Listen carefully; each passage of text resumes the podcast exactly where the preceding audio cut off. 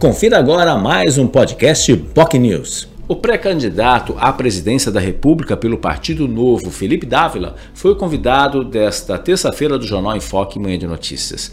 Ele fará convenção neste sábado, dia 30, em São Paulo, onde será homologado seu nome como candidato à presidência pelo Partido Novo. Durante a entrevista, Dávila falou sobre suas propostas e alguns planos importantes que ele defende na área da educação, na área também do agronegócio, enfim, outros segmentos importantes para o crescimento do país. É claro, ele falou também sobre as razões pelo qual o Partido Novo entrou no STF contra a PEC Kamikaze ou PEC dos benefícios, que, segundo ele, será um grande problema para o futuro presidente da República, porque é algo simplesmente é mais uma pedalada, assim como fez Dilma Rousseff. Tanto é que a diferença é que a PEC foi incluída como se fosse uma emenda da Constitucional, só que um período curto, até dezembro.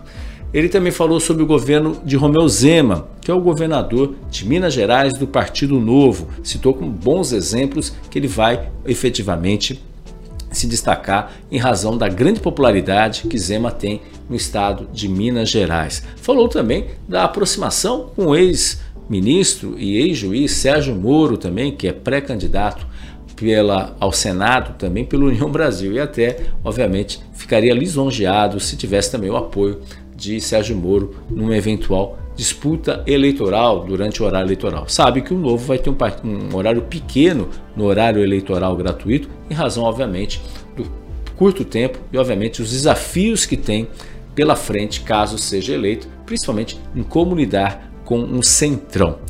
Esses outros assuntos foram debatidos e apontados pelo pré-candidato do Partido Novo à presidência da República, Felipe Dávila, que foi convidado desta terça-feira do Jornal Enfoque Manhã de Notícias. Se você quer acompanhar a entrevista, quer saber mais detalhes sobre o pré-candidato, basta acompanhar pelas nossas redes sociais, no nosso Facebook, facebook.com.br jornalbocnews, nosso canal no YouTube, youtube.com.br e também no nosso site bocnews.com e demais redes sociais. Você ouviu mais um podcast Boc News.